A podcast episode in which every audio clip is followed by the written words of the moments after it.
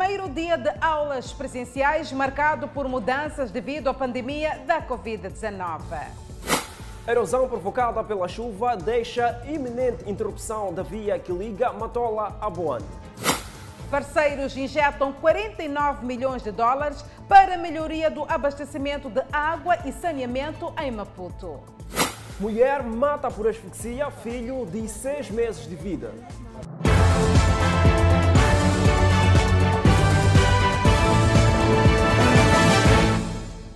Boa noite, este é o Fala Moçambique. Estamos conectados às redes sociais e também à Rádio Miramar. Começamos o Fala Moçambique com a notícia que dá conta do arranque do ano letivo 2021 no contexto da pandemia da Covid-19. Nota Fidel Tonemídio que que na cidade de Maputo as escolas mostraram-se preparadas para o novo desafio. Porém, os pais e encarregados de educação mostram-se céticos. 22 de março de 2021 é o dia que marca o início de aulas em todos os subsistemas de ensino no país. Um arranque atípico condicionado pela Covid-19. Entre os 9 milhões de alunos que retomam as aulas, uma parte não tem contato com a carteira há um ano. Então é um trabalho uh, intenso que temos que fazer de sensibilização dos alunos, explicar como é que devem se comportar na escola. São alunos que este ano vão frequentar nona e décima classes, que quando iniciou a pandemia estavam nas classes sem exame. Saudade sim, mas com um pouco de receio à mistura. Hum, é, me sinto feliz, vamos voltar a, a ter aulas, essas coisas assim.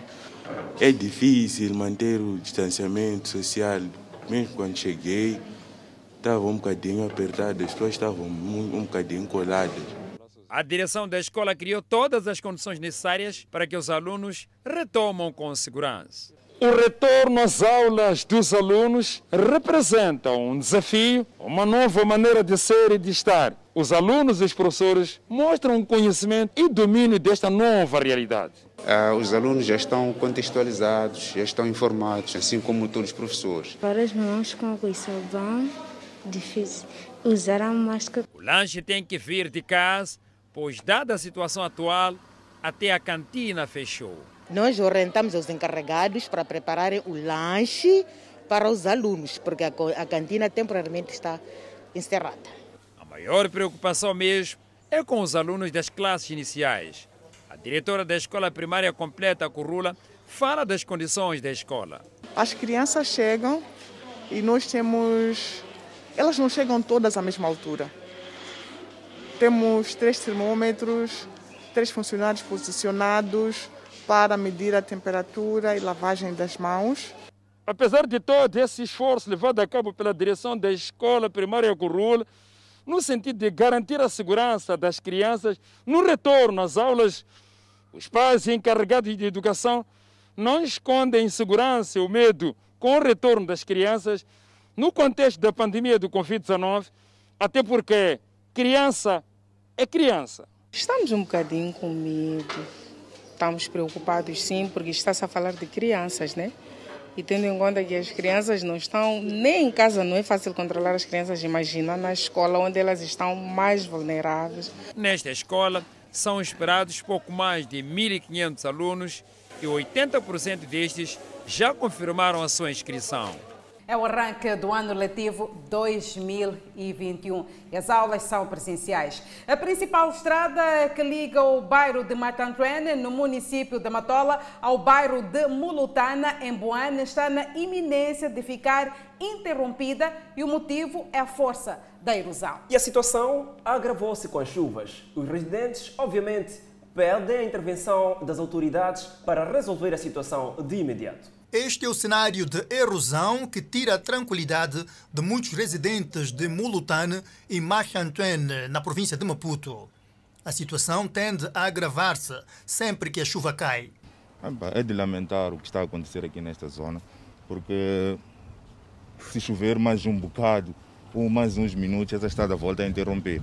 Aconteceu da primeira vez do lado do, do distrito de Boan e desta vez é do, do lado do município de Amator bem próximo de onde se está a reparar a estrada. Então, a situação que estamos a viver aqui é bastante risco.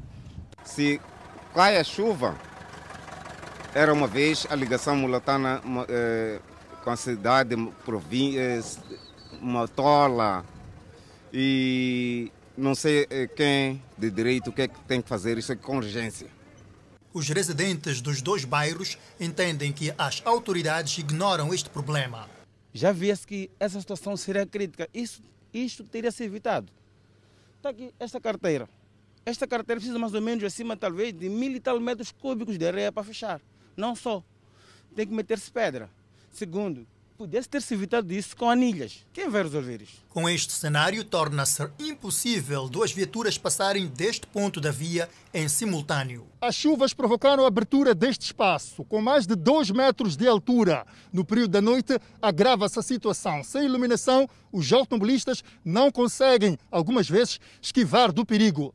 A situação é muito preocupante e nós ficamos mais preocupados porque da sexta para sábado tivemos aqui uns três carros que entraram aqui nessas valetas, graças à população que também veio para ajudar. E é uma situação de lamentar e triste porque ah, as autoridades passam daqui, mas nada de eles fazem por isso.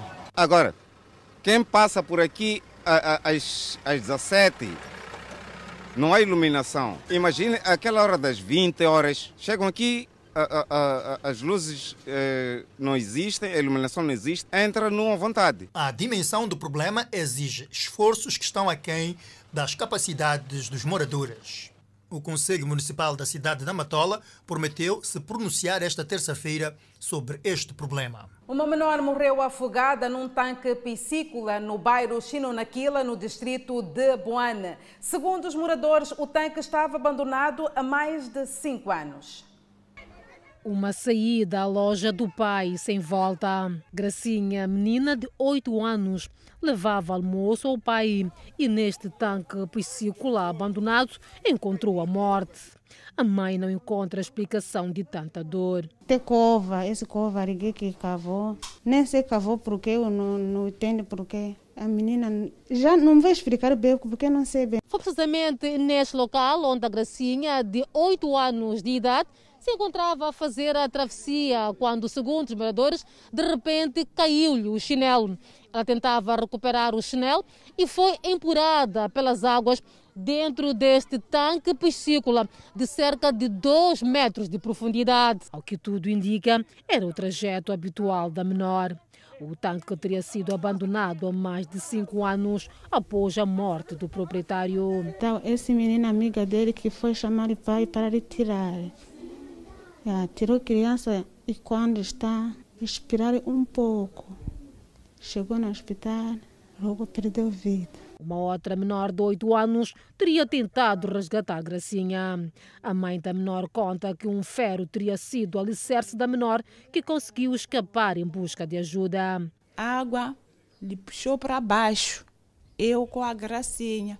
De repente saiu com a Gracinha, a água estava a me puxar eu fui sair do outro lado. Carola, saiu do outro lado. Como? Disse, eu saí quando pegar capi. Capi está a sair também. Tinha um ferro, pegou aquele ferro e eu consegui sair. No bairro a indignação é notória. Exige-se tapamento do tanque. Se ele dizer, como dizem que ontem veio, disse que não tinha condições para fechar, que pede as pessoas que tiraram aquela areia. Porque eram pessoas que tinham caminhões, né? Volta a pedir aquelas pessoas lá ajudarem com a areia para vir tampar isso. Temem por mais tragédia. Os moradores dizem que nunca foram a favor do projeto num bairro residencial. Com muita tristeza, porque não temos, não tivemos nenhuma comunicação e ele fez sem autorização de ninguém. Então, isto deixou nós como população estamos indignados com essa situação. A estrutura do posto administrativo da Matola Rio já foi comunicada. É por causa destes e outros assuntos que tudo indica que não foi o primeiro. É, como governo local, tomamos uma providência, vamos ter que encerrar as, as, a, a, os poços, de modo que não tenhamos mais casos idênticos. E isto é, é urgente. Já comunicamos as nossas lideranças locais, junto com a comunidade, para que encerrar o poço. Nossa reportagem contactou pelo telefone a proprietária que prometeu também encerrar o local depois do encontro havido com os moradores. Esta segunda-feira, Gracinha, tal qual outros, devia regressar às aulas da terceira classe. O Reino dos Países Baixos e o governo da Itália vão desembolsar mais de 49 milhões de dólares para melhoria do sistema de abastecimento de água e saneamento. Com efeito, foram hoje assinados acordos entre o governo, o Conselho Municipal e parceiros de cooperação. Sem água não há vida, diz o ditado popular que cada vez mais se mostra realista. É que não basta só ter o recurso, é importante que este seja de qualidade para garantir uma vida de qualidade. Dados da ONU apontam que 2 bilhões de pessoas no mundo não têm acesso a este recurso. Em Moçambique, mais de 64% da população não dispõe de água, o que leva com que mulheres e raparigas das zonas rurais gastem 30 minutos em cada viagem em busca do precioso líquido. Para a superação destes desafios, o nosso governo definiu uma estratégia com foco em três níveis de abordagem. O primeiro, aumentar até 2024 a cobertura de abastecimento de água para 70% na zona rural e 90% na zona urbana, bem como aumentar os serviços de saneamento para 55% na zona rural e 80% na zona urbana. Mas o problema não cinge apenas nas zonas rurais. Nas zonas suburbanas também registram-se problemas graves de abastecimento de água e saneamento de meio, até mesmo na capital do país. É para resolver problemas como este que o Conselho Municipal de Maputo, através do projeto Regenera, que conta com o apoio de parceiros de cooperação, está a requalificar o bairro de Chamanculo. O projeto irá permitir a construção de várias infraestruturas que vão melhorar a vida dos munícipes. Está programada uma em maior escala no projeto de transformação urbana de Maputo e que pretende reverter este cenário através da conquista de espaços nos bairros de forma participativa e voluntária. Com efeito, foram assinados esta segunda-feira acordos e memorandos com vista ao alcance desses objetivos. O nosso desejo é que essa assinatura possa, de um lado, fortalecer ainda mais a nossa histórica parceria e, de outro lado, produzir benefícios concretos e inclusivos.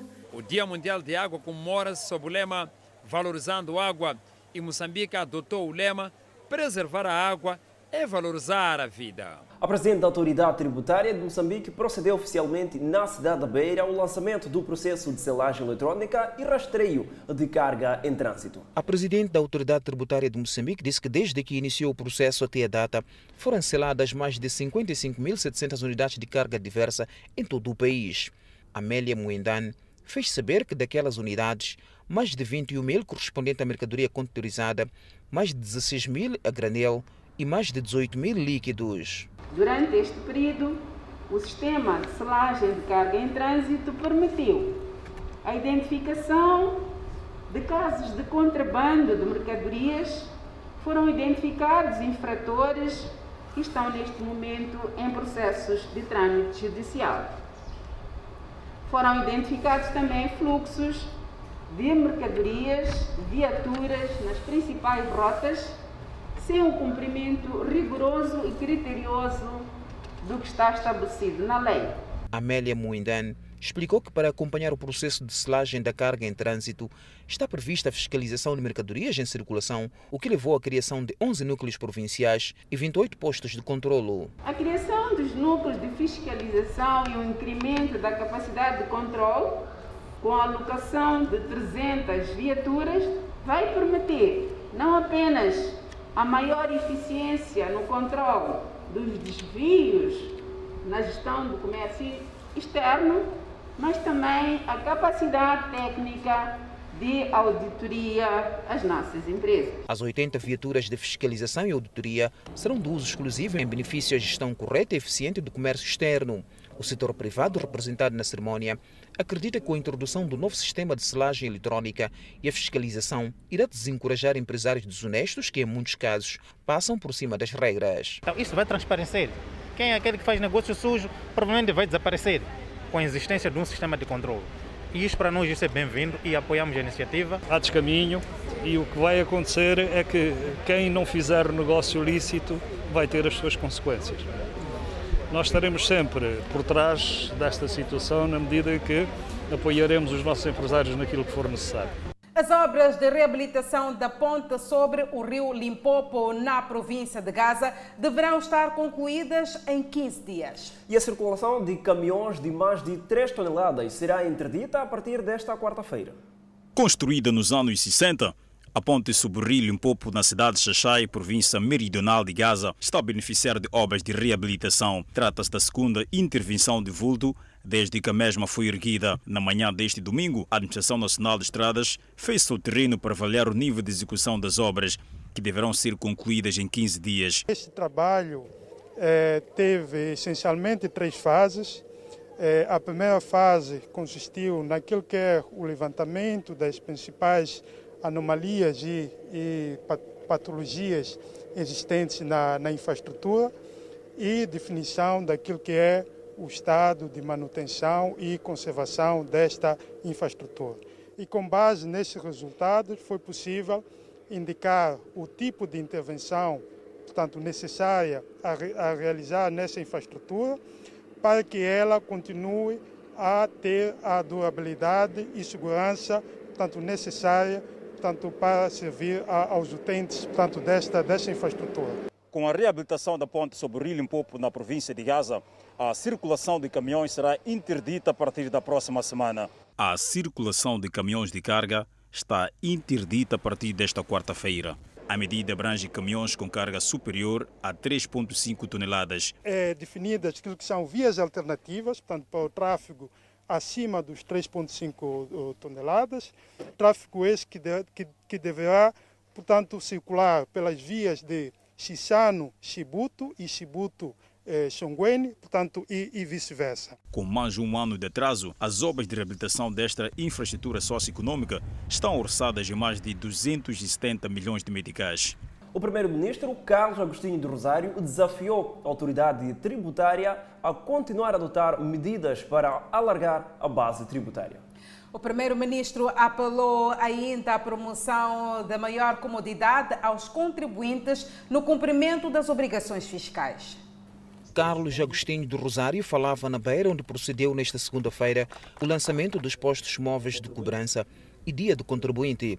O primeiro-ministro defendeu que o contribuinte é um dos pilares do sistema tributário do país, ressalvando que é através dos impostos que o governo obtém recursos financeiros para a materialização de vários serviços em prol do bem-estar das comunidades. Por isso, desafiamos esta instituição e toda a sua briosa equipa de colaboradores a continuar a implementar medidas tendentes a alargar a base tributária e a promoção de maior comunidade dos contribuintes no cumprimento das suas obrigações fiscais. O país conta atualmente com cerca de 6 milhões de potenciais contribuintes e para alargar a base tributária, o governo tem vindo a adotar medidas e a implementar ações como a aquisição de 15 viaturas alegóricas que funcionarão como postos móveis de cobranças, com o objetivo de atingir a maior abrangência do cadastro fiscal, bem como a maior aproximação aos contribuintes. Com esta iniciativa de criar postos de cobrança móveis, o governo espera abranger cerca de 240 mil contribuintes a entrada em funcionamento dos postos de cobrança móveis terá como impacto o alívio para aqueles contribuintes que antes estavam sujeitos a percorrer longas distâncias para encontrarem um local onde pudessem se cadastrar e pagar impostos. Na cerimónia, alguns contribuintes foram premiados por se terem destacados no cumprimento das suas obrigações fiscais no exercício econômico de 2020. As empresas e individualidades reconhecidas nesta cerimónia mostraram sua satisfação pelo facto e comprometeram-se a continuar a contribuir para a melhoria da economia nacional. Como cidadão, temos a obrigação de contribuir com os impostos. Não fiz mais nada do que cumprir com aquilo que é a minha obrigação legal e fiscal. E este prémio só vem em sede de reconhecimento e só posso dizer que a todos os outros contribuintes para que façam o mesmo. É para nós é motivo de orgulho. É motivo também de orgulho o fato de esse esforço por nós desencadeado durante o ano passado ser hoje aqui publicamente reconhecido pela entidade que tem a missão de coleta uh, de impostos. Para chegar a mais contribuintes, a autoridade tributária tem até 2024 a perspectiva de alocar a cada distrito uma viatura alegórica como posto de cobrança, cobrindo assim as necessidades de cobertura nacional na relação entre o contribuinte e a autoridade tributária. E é esta direção do primeiro-ministro Carlos Agostinho do Rosário para a autoridade tributária. Um jovem que trabalhava como guarda foi assassinado pelo seu colega numa residência onde trabalhavam, localizada no bairro Jonas, em Boana, na província de Maputo. Proprietária da casa e familiares da vítima abalados pelo assassinato do jovem que veio da província de Gaza para trabalhar como guarda. Assassinato seguido de roubo de vários bens e viatura ocorreu na noite do último sábado. O corpo do jovem de Majacasa foi enterrado pelos criminosos neste espaço, no quintal da residência. Nós ainda não vimos o corpo, mas lá atrás eu tinha uma cova que o próprio Armando tinha feito onde metia o lixo. Essa cova eles taparam. Sim, nós ainda não temos coisa. E a brigada diz que só estará cá na terça-feira. Mina, me lava corpo. Eu quero o corpo do meu filho para voltarmos para casa em Majacasa para a família ver o corpo. É o meu único desejo. Corpo na caia. Armando já trabalhava nesta casa há quatro anos. Trabalhava como guarda com Dino. Dino convidou os amigos para protagonizar o crime. Depois de assassinar, Dino fugiu para o distrito de Mucuba, na província da Zambésia. As autoridades policiais investigaram o caso e já foi detido o jovem Dino na província da Zambésia. Na décima esquadra de Jonas, em Boane, província de Maputo, foram detidos estes quatro indiciados que supostamente terão participado do crime. A polícia recuperou todos os bens incluindo esta viatura. Tentamos romper a porta, foi difícil, tentamos a janela, conseguimos de entrar dentro, levamos os bens, cabelo. Estou aqui porque me encontraram com o cabelo do meu primo que eu estava a acompanhar na casa dele. Me encontraram na rua, eu acompanhar. Ele me deu para eu poder vender, mas não consegui vender, estava a acompanhar. Estamos a chegar em casa, eles abrem o mala, eu reparo o cabelo agora. Disse, ah, esse meu amigo que está a viajar, são coisas dele. Foram encontrados estes bilhetes de identidade e cartões do banco com um dos indiciados detidos, que assume que se dedicava a assaltos. Eu assaltava pessoas na via pública. Eu com um meu amigo que já não está aqui, é um amigo de Gaza. O indivíduo aproveitou-se da ausência da patroa, era guarda numa residência e aproveitou-se da ausência da patroa, convidou seus comparsas, juntos tiraram a vida de um cidadão de 24 anos de idade, enterraram numa cova que depositou o lixo na residência. Os familiares da vítima aguardam desesperadamente pelo corpo da vítima para seguirem à província de Majacasa para cerimônias fúnebres. Mãe mata seu próprio filho de seis meses e tenta ocultar o corpo num terreno baldio. Veja que a jovem alega falta de condições e apoio do pai do menor. Uma vida travada pela própria progenitora. Yumina, 19 anos de idade, assume a crueldade. 10 horas da manhã, Yumina dirigiu-se a este espaço baldio. Dentro de um plástico enrolado numa capulana, ela trazia o pequeno Kaiser, de seis meses de idade. Abandonou o menor e saiu daqui como se tivesse acontecido. O corpo foi encontrado quase uma semana depois, já em estado avançado de decomposição. Não, não mereceu. Ele não tinha culpa nenhuma do que tem acontecido. Yumina alega a falta de apoio do pai do menor. Para mim foi muito frustrante, porque logo que eu me separei do pai, quando eu estava com cinco meses de gravidez, ele teve uma outra mulher. Então, ele, a, mul a mulher, passava a vida a me humilhar, me dizer que eu iria sofrer com meu bebê, enquanto ela está bem na vida, tem tudo o que quer. Uma justificação refutada pelo ex-marido, Agostinho, de 21 anos. Isso aí não é verdade, é mentira. O que ela fez não tem justificação, nem uma justificação. Mesmo se eu tivesse feito isso, ela não ia fazer isso. Ela ia vir me entregar a criança, eu ia levar. Sim, eu não ia negar da criança, porque eu sei que a criança é meu filho. Acusa a mulher de negligência. Estou muito triste, muito. Se ela tivesse chegado levar a criança, deixar no portão da minha casa, ela ir. Qualquer pessoa que ia passar do caminho ia bater a porta. Um fato confirmado pela avó aos prantos. Ele desapareceu, apareceu de novo. Apareceram umas duas meninas, disseram, Ih, tia Adelaide, queremos te chamar ontem. Eu porque e o menino estava grosso. Dormiu em cima de bebê, bebê não estava a aguentar nada, estava muito grosso. Depois, moças que estavam ali disseram: Não chama tia Adelaide, porque tia Adelaide é má de vir andar a falar para a Yumina, que deixaram assim mesmo. Voltou Yumina de novo. Eu, Yumina, que maneira de brincar. Disse desculpa, mamãe, não vou fazer mais. No bairro Reputa aumenta. Ah, não, eu olho com um pensamento negativo. Ela tinha que fazer de tudo para sustentar teu filho. Ser um filho é uma benção.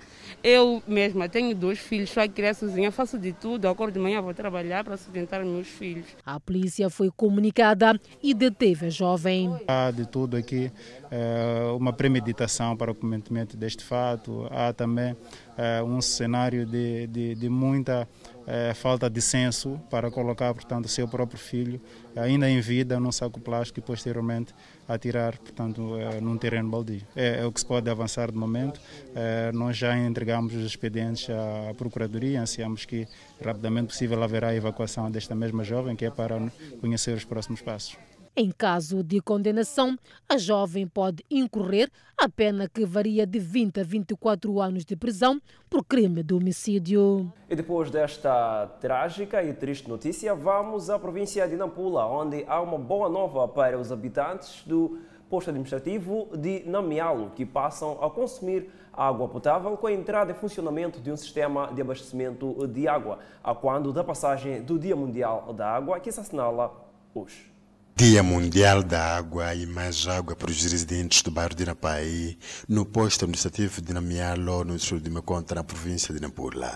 Entrou em funcionamento mais um sistema de água num evento dirigido pelo governador de Nampula, Manuel Rodrigues. Na ocasião, Rodrigues inaugurou, visitou a infraestrutura, consumiu a água que aqui jorra a qualquer momento e no final destacou a importância da água para a vida do homem. Se estivermos a trabalhar unidos, pela causa da água, de facto iremos criar e iremos diminuir a escassez deste precioso líquido na nossa província de Nampula. Iremos igualmente proteger o ambiente e, consequentemente, mitigar as alterações climáticas. O sistema tem uma capacidade para abastecer 5 mil habitantes, mas até então beneficia perto de 3 mil pessoas. Até porque, além disso, foram abertos sete funcionários públicos que abastecem esta região, além de 50 ligações domiciliárias que foram feitas neste bairro. O novo sistema de água entrou em funcionamento num bairro onde há muitos, cerca de 7 mil habitantes, enfrentavam problemas sérios para ter acesso ao precioso líquido. A Mina Sila chegou num dos centenários abertos neste bairro com seu balde, encheu, ajudamos a colocar o balde na cabeça e depois falou do sofrimento com que passava para conseguir um balde de água destes antes desta realidade. Água não havia, mas o governo nos apoiou mesmo, agradecemos. O administrador do Distrito de Meconta considerou a entrada em funcionamento deste sistema de água, que vem fazer parte de 18 sistemas que o Distrito de Meconta dispõe neste momento, como sendo um grande salto, embora ainda persistam enormes desafios para prover água a toda a população deste ponto do país. E sendo assim, nós tínhamos a nossa cobertura a nível do distrito de 56,7% da cobertura de água. E com esta nova inauguração, ou com a entrada do novo sistema de água, eh, nós vamos a crescer para 58,7% da cobertura. Portanto, é um passo muito grande, tendo em conta que lá onde fomos, onde, onde nós aqui inauguramos o sistema, era um dos bairros que tinha carência muito, muito grande de, de água. O sistema de água inaugurado no bairro de Napai, no posto administrativo de Namialo, distrito de Meconte, Nampula, durante a passagem do Dia Mundial da Água, está avaliado em mais de 9 milhões de meticais, fruto de parcerias público-privadas. O presidente da República, Felipe Jacinto Nyusi, participou na despedida do presidente da Tanzânia, John Magufuli. E na ocasião, o presidente Nyusi endereçou um elogio fúnebre pela morte do presidente Magufuli. No elogio fúnebre pela morte do seu homólogo da Tanzânia, o presidente Nyusi destaca que calou-se subitamente e para sempre a voz de um esposo, pai e irmão, John Joseph Pombe Magufuli calou-se a voz de um governante que trilhou os passos dos seus antecessores na defesa dos mais nobres interesses do povo tanzaniano. A sua intervenção como dirigente tornou John Magufuli uma parte indissociável da história recente da República Unida da Tanzânia, da África Austral e de todo o continente africano. Por isso, as relações de amizade, irmandade, solidariedade e cooperação entre a República de Moçambique e a República Unida da Tanzânia não resultam de uma simples vizinhança geográfica. O que nos une são laços criados por uma longa história. Dizendo Ndugu Magafuli, o presidente Nyusi prometeu perante o seu corpo, nós, os teus colegas da SADC, não vacilaremos na defesa da honra dos nossos povos e na luta pelo seu bem-estar. Serás recordado como dirigente dedicado nas tuas firmes convicções construídas a pensar em cada um dos tanzanianos e a pensar nos africanos. Descansa em paz, querido irmão John Joseph Pombe Magufuli, presidente da República Unida da Tanzânia. Estas foram as últimas palavras contidas no elogio fúnebre do presidente da República de Moçambique, Felipe Nyusi, e presidente em exercício da SADC. E ainda sobre a morte de Magufuli, dezenas de milhares de tanzanianos continuaram a prestar homenagem ao falecido presidente numa cerimônia pública na maior cidade do país, Dar es Salaam. Muitas pessoas desmaiaram de tristeza durante o serviço no estádio Uhuru que ocorreu quatro dias após a morte de Magufuli, que as autoridades dizem ter sido causado por insuficiência cardíaca. Mas o líder da oposição alegou que a causa de morte foi Covid-19, que Magufuli havia anteriormente negado ser um problema no país, antes de reconhecer seu perigo semanas antes da sua morte. Muitos no funeral foram rápidos em repetir os comentários das autoridades de que ele havia morrido de insuficiência cardíaca, chamando as alegações de que sua morte foi causada por Covid-19 de rumores de rua. O corpo de Magufuli será levado de avião para várias partes do país, onde os tanzanianos terão permissão para prestar suas últimas homenagens. Ele será enterrado no dia 26 de março em sua aldeia natal, Chato, às margens do Lago Vitória. Fiscais em Nampula queixam-se de falta de meios para controlar as florestas. E ainda para ver, no próximo bloco, mais de 300 casos de conflitos laborais foram mediados em Manica. Para ver, no próximo bloco. Até já. É um alerta à reserva florestal de Mecuburi, na província de Nampula, por sinal a segunda maior a nível da África Austral e uma das maiores de Moçambique, está a desaparecer gradualmente. E por isso mesmo, Danissa, há necessidade, necessidade perdão, de se tomar medidas nesta área de conservação, porque no interior da mesma há nativos e furtivos. Com enormes potencialidades centrofaunísticos, animais e minerais, a reserva de Mecuburi, a segunda maior a nível da África Austral e uma das maiores reservas do nosso país, está a ser vítima de invasão dos nativos e, sobretudo, de caçadores furtivos e operadores florestais ilegais. O administrador do distrito de Mecuburi, Augusto Chalamanda, que revelou o fato, descreveu o problema como sendo preocupante na medida em que, em cada ano, o local vai assistindo à extração desenfreada de recursos existentes. Quantas vezes não interpelamos caminhões cheios de torres? Quantas vezes não interpelamos caminhões cheios de pranchas de madeira dentro da reserva?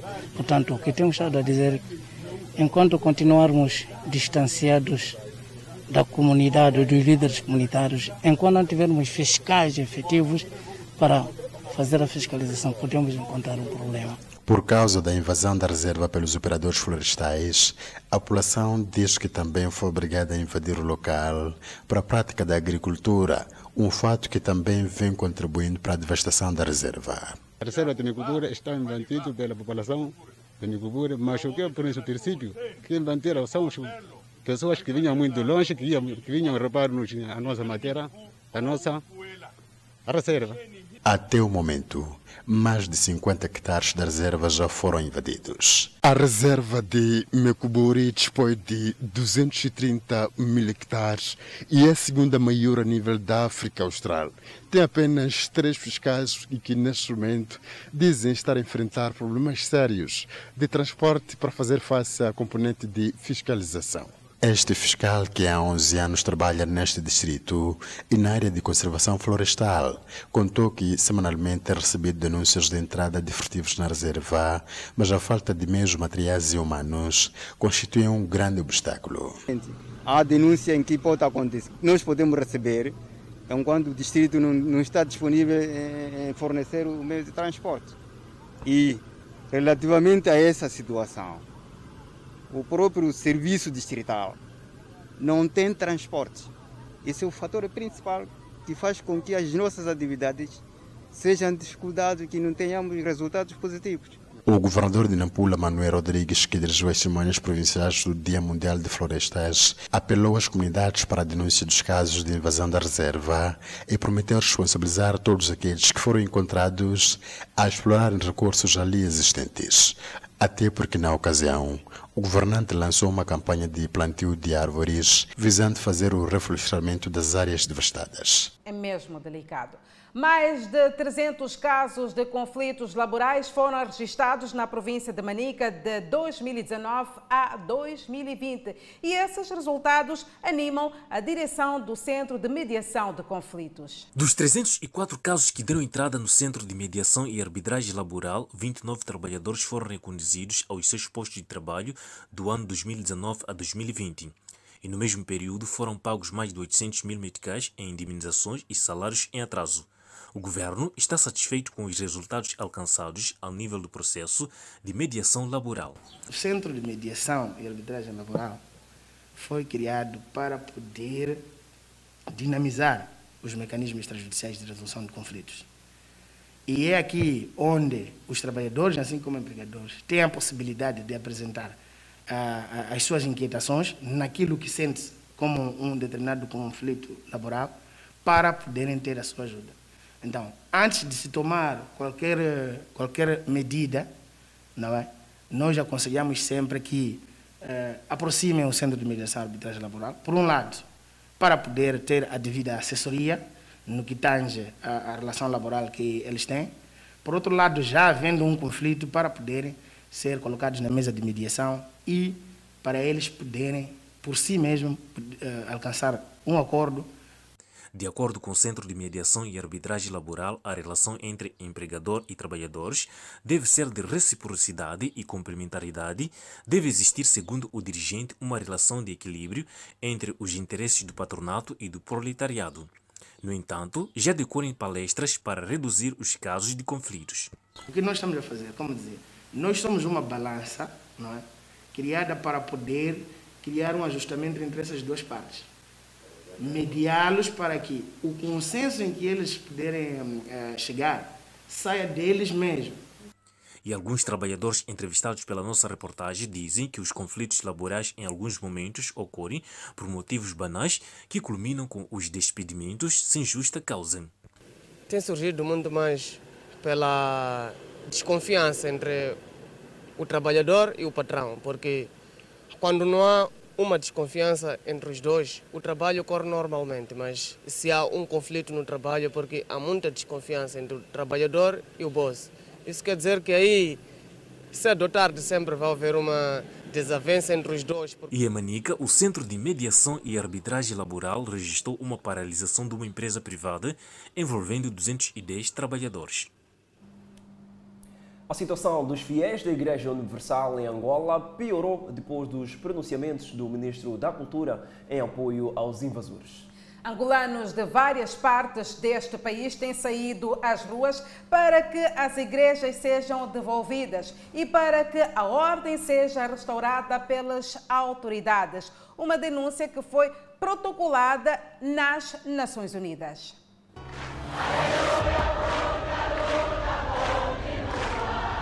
Um apelo por justiça.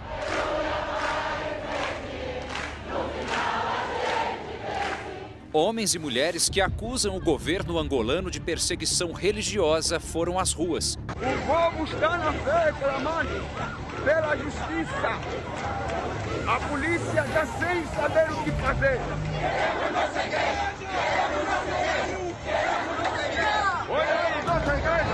Milhares de fiéis da Igreja Universal do Reino de Deus, espalhados por toda Angola, pedem um posicionamento definitivo e imparcial de autoridades do país. Eles querem o fim de um conflito provocado por dissidentes da instituição, expulsos sob acusações de atos ilegais e imorais. Nós lançamos um apelo à Sua Excelência Presidente da República de nos receber. Nós só queremos ser ouvidos, porque infelizmente eles só ouviram uma parte. Nos últimos meses, a crise se tornou ainda mais grave. A insegurança se transformou em rotina, tanto para os fiéis africanos quanto para os brasileiros que residem em Angola. Quem vai às ruas em atos pacíficos exigindo seus direitos é reprimido desta forma pela polícia de Angola. A violência do Estado agora é regra nas ruas de Luanda e os relatos de agressões são constantes. Tanto a IURD como instituição é, com grande representação é, local, quanto a Embaixada do Brasil é, acompanham o que pode ser, o que podem ser eventuais manifestações discriminatórias contra brasileiros que possam ocorrer no seio dos integrantes da, daquela igreja, né, no seio dos integrantes da IURD. Olha só o povo, essa é a revolta do povo, essa é a revolta do povo. Fiéis da Igreja Universal protocolaram uma carta-denúncia no escritório das Nações Unidas em Angola. Com mais de 30 mil assinaturas, eles denunciam à ONU a violenta repressão das autoridades e interferência política no destino da igreja. Estamos a ser obrigados em procurar organizações internacionais. O governo de Angola conhece o problema, mas o pronunciamento do ministro da Cultura, Jomo Fortunato, deixou a situação dos fiéis ainda mais complicada e arriscada. Ignorando denúncias e provas, o ministro manifestou apoio aos dissidentes. A Igreja Universal realizou uma assembleia e o resultado dessa Assembleia foi informado ao INAR, o Instituto Nacional dos Assuntos Religiosos, e essa nova direção é o, o, o, o novo interlocutor com o Estado angolano. Declarações que, para o especialista, são extremamente preocupantes. Nós percebemos recentemente, pela declaração desse ministro, em particular, como uma postura governamental o que significa dizer que, a partir de agora, essa aversão ao estrangeiro, em particular ao brasileiro, passou a ser uma postura de Estado. Membros da igreja acreditam que tanto Fortunato quanto o diretor nacional de assuntos religiosos, Castro Maria, estão interferindo politicamente no caso, sem qualquer fundamento legal. Nós temos um processo em tramitação, não fomos julgados, não fomos chamados em tribunal e hoje nós nos deparamos com essa situação. Há quase 30 anos em Angola, a Universal faz ações humanitárias e sociais em todo o país, com apoio a presidiários, doações de sangue, projetos voltados à educação. Durante a pandemia, a igreja intensificou o trabalho de apoio à população. Água e comida também são distribuídas em comunidades carentes. A igreja ainda faz doações de álcool em gel a hospitais e ajuda famílias de pacientes com o coronavírus. É um trabalho que não para, mesmo em meio à perseguição que os fiéis vêm sofrendo. E para ver no próximo bloco, arrancou em Pemba a Semana Provincial da Saúde em Cabo Delgado.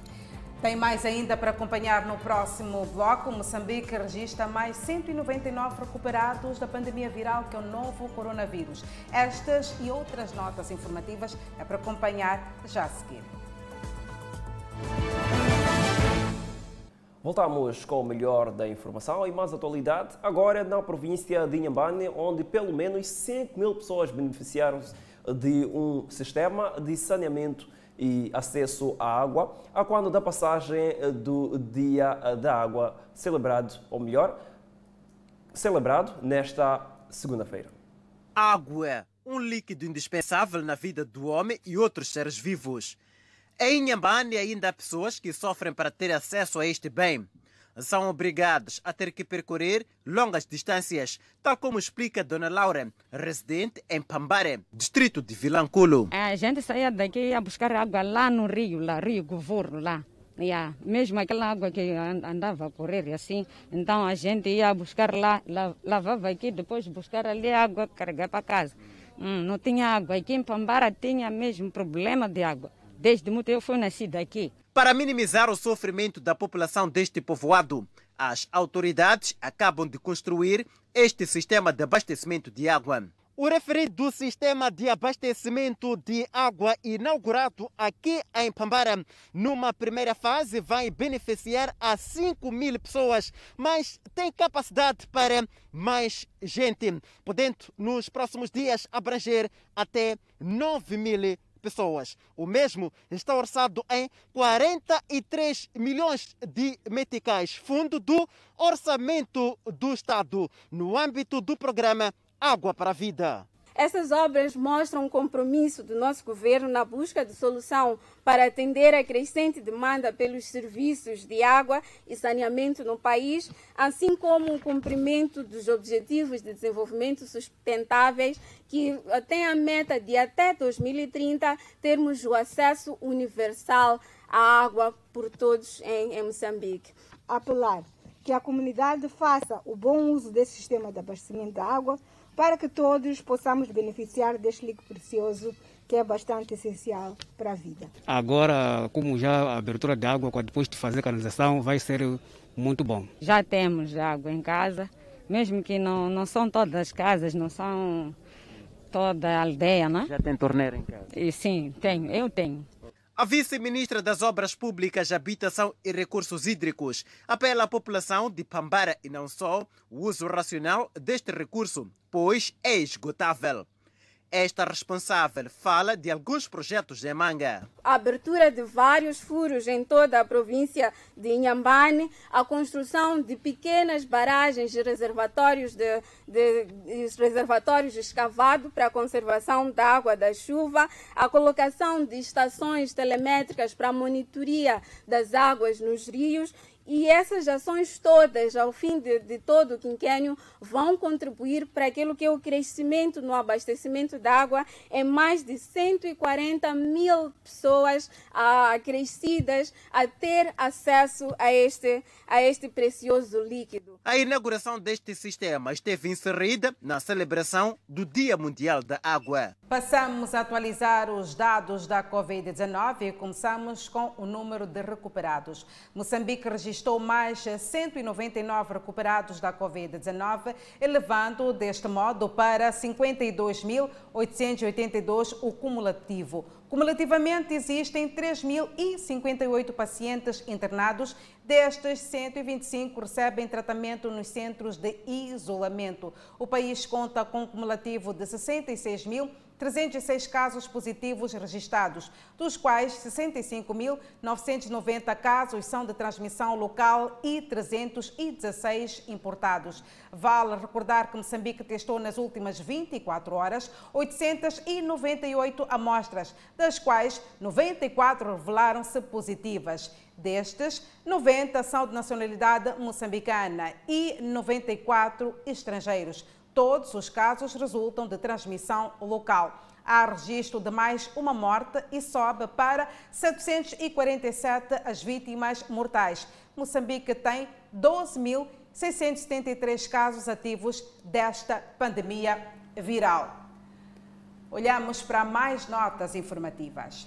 A província de Cabo Delgado acolhe de hoje até sexta-feira a Semana Provincial de Saúde, que visa aproximar os serviços de saúde à população.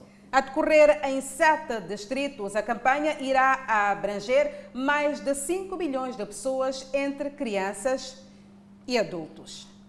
No lançamento da Semana Provincial de Saúde, a vice-ministra do Pelour afirmou que o evento decorre num contexto em que Cabo Delgado enfrenta múltiplas adversidades que impactam negativamente na saúde e no bem-estar das populações, a exemplo das calamidades naturais e a insegurança que assola alguns distritos. Nesta província, houve redução em 23% do número de crianças que se dirigiam às nossas unidades sanitárias para consulta da criança sadia. Na consulta em referência, são prestados vários serviços de prevenção e promoção de saúde, tais como os casos de educação e triagem nutricional, vacinação, monitoria do crescimento, suplementação com vitamina A, desparasitação, entre outros serviços. Perto de um milhão de pessoas encontram-se na condição de deslocadas e a viver em centro de reassentamento devido aos ataques armados, o que as coloca numa condição suscetível de contrair diversas enfermidades. A situação dos deslocados contribui para a degradação da situação sanitária das famílias, sobretudo para os grupos mais vulneráveis.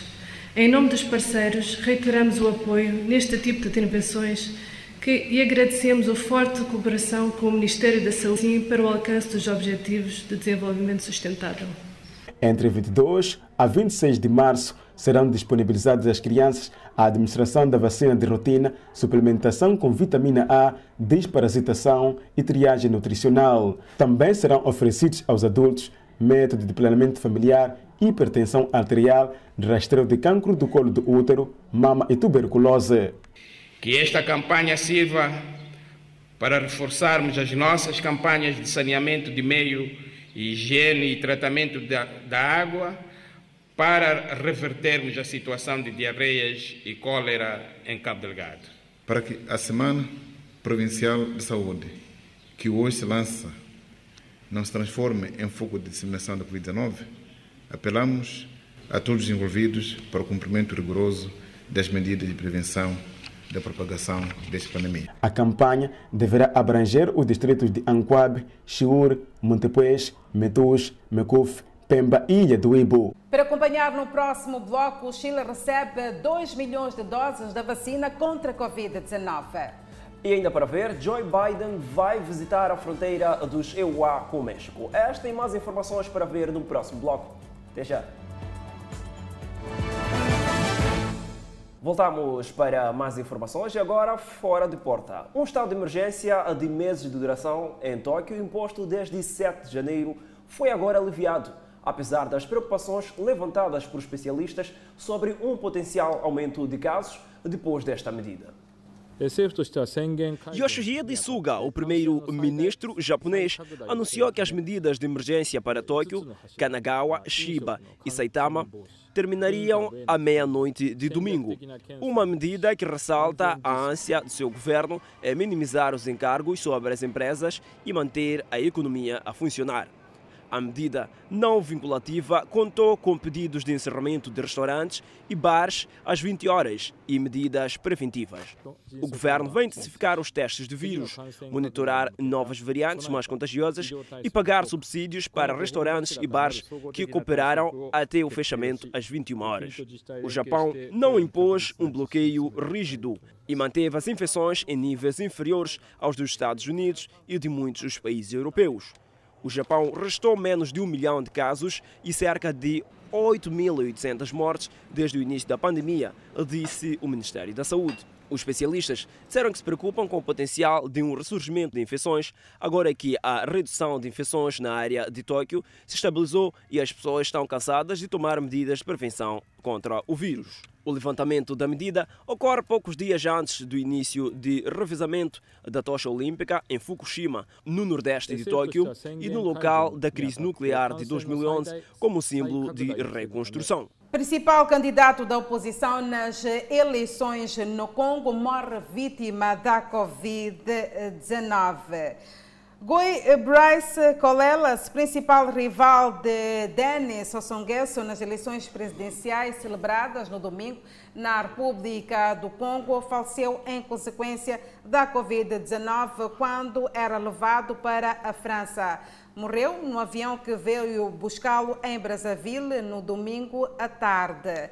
Eh, vamos seguir contato com as células. Estava na frente em algumas cidades, completou o diretor da campanha que convocou os simpatizantes de Colelas para uma manifestação nesta segunda-feira. Colelas testou positivo para a Covid-19 na sexta-feira e não participou de um comício em Brazzaville. Poucas horas antes do início da votação, ele divulgou um vídeo em que, deitado numa cama, afirmou que lutava contra a morte. Meus queridos compatriotas, lutando contra a morte, mas peço que se levantem, votem pela mudança. Assim não terei lutado por nada, afirmou debilitado. Levantem-se como um homem, me ajudem. Estou a lutar em meu leito de morte. Vocês também lutem pela sua mudança. O futuro de seus filhos está em jogo. Acrescentou antes de colocar, antes de voltar a colocar o equipamento de respiração. Colelas, de 66 anos, era o único rival de peso do presidente Sassou Nguesso, de 77, que está há 36 anos no poder. Sassou Nguesso espera ser eleito no primeiro turno das eleições, que terão os resultados anunciados nos próximos dias. Vamos acompanhar a previsão do estado do tempo para as principais cidades capitais. Pemba de máxima poderá registrar 31 graus Celsius, Lixinga 25, Nampula de máxima poderá registrar 28 graus Celsius, é a zona norte. Na zona sul, Teta de máxima poderá registrar 35, Quilimane 31. E vamos à zona centro do país, onde Chimoio vai registrar uma máxima de 28 graus, uh, Beira 29 graus e na zona sul do país uh, 30 graus para Vilanculo, Inhambane 31 graus centígrados, Xaixai 29 graus de máxima e Maputo dia ensolarado com 30 graus de máxima. Voltamos para o melhor da informação quando passa-se um ano que foi descoberto o primeiro caso positivo da Covid-19 em Moçambique. O contato direto mostrou como que a pandemia mudou na vida das pessoas. Este é o espaço de cemitério de Michafetene, no distrito de Marroquém, província de Maputo, reservado às vítimas da Covid-19. Ou seja, neste local foram enterradas pessoas que morreram vítima de Covid-19. Neste momento já se contam centenas. O relógio marcava 11 horas quando os coveiros afetos ao cemitério de Michafutene, no distrito de Marroquém, se empenhava em carregar esta urna. Trata-se de mais uma vítima da Covid-19 que se associa às centenas já enterradas neste espaço e porque tudo mudou, a maior parte do trabalho, se não todo, cabe aos coveiros que se encontram devidamente vestidos para evitar o contágio por Covid-19. Na cerimónia fúnebre, tal como mandam as regras, apenas 10 pessoas podem acompanhar ao velório por perto um último adeus feito às pressas que se diga é necessário ganhar tempo, é que há um tempo estipulado para realizar a cerimónia. São apenas 15 minutos para realizar o enterro. É afastado da urna e garantindo o distanciamento físico que se organizam os familiares da vítima, filhos, viúva, entre outros familiares, incluindo um líder religioso, perfaz a lista dos 10 membros que tiveram a oportunidade de dar o último adeus entre cânticos e lágrimas que vão contando o tempo que passou a ser exigido nestas cerimônias. O corpo não é velado e o caixão não é aberto. O único momento de aproximação à urna por parte da família é quando esta já se encontra na cova. É, isto de facto é um novo desafio para nós. Dói-nos estarmos nessa situação. Poderíamos ter mais amparo dos nossos amigos, familiares, vizinhos, mas que a situação do dia não permite. O que temos de fazer é seguir com as regras. Não somos, não somos a única família Maculude que perde o ente querido nessas circunstâncias e deve entrar o seu amado nessas situações. Vasco Bernardo, um dos filhos da vítima, é um homem ainda chocado com a partida do seu progenitor. Yeah, de facto, é, para além do aprendizado que nós acabamos tendo, é, Agora já acreditamos de facto que o Covid-19 existe aqui em Moçambique e está a dizimar vidas. É uma grande perda. Perder um pai não é coisa nada fácil. É, mas, epa, tudo colocamos nas mãos de Deus. A saúde dele epa, foi prejudicada por essa doença. Não temos mais nada, não temos outra coisa a fazer. É, a não ser cumprirmos também com que temos, que são as medidas, né? De, de, de podermos prevenir, nos prevenirmos dessa doença. Vasco volta ao tempo e partilha os contornos do internamento do seu pai. Ele fica internado no dia, no dia 7, quando levei o estudo do coração. O estudo do coração foi transferido para, para o Hospital Central. É, ficou lá todos os dias. Então, é, domingo, quando fui para lá, ele ainda estava em vida de certeza. Fui entregar lá o sumo, as frutas, iogurte. Então, segunda-feira, minha irmã, quando vai para lá, é, chegou lá, encontrou uma enfermeira, disse que dava informação coesa da situação era a médica, nesse caso, a médica encontrava-se ausente. É, tudo indica-nos já hoje, quando dizem que ele perdeu a vida na madrugada da segunda-feira. Isso, isso soubemos um pouco mais tarde, que foi exatamente ontem, por volta das três, alguma coisa, por alguma insistência que acabamos lá tendo no hospital. A última vez que viu o pai, ainda em vida, foi durante a mudança de uma enfermaria para outra. Confirmada a morte por Covid-19, a família tem apenas 24 horas para efetuar a cerimônia fúnebre. Yeah, de facto, isso nos traz uma dor enorme. É, parecemos culpados da, da, perda do pai porque nem tivemos tempo de poder despedi-lo. Eu, no meu caso, vi-lhe quando era transferido de uma enfermaria para outra, pelas costas. Quando chamei-lhe pela janela, ele olhou para mim. Foi a última vez que vi meu pai. Doeu-me muito em saber que perdi meu pai nessas circunstâncias, sem ter que sem ter sentado com ele, conversar, tendo em conta cada dia que íamos ao hospital, falavam de uma nova evolução, de um desenvolvimento, mas que pá, acabou nos levando a essa situação. E com esta nota de reportagem, marcamos o ponto final do Fala Moçambique. Boa noite. Boa noite, muitíssimo obrigada pelo carinho da sua audiência. Continue a acompanhar a nossa programação. Fique bem, até amanhã.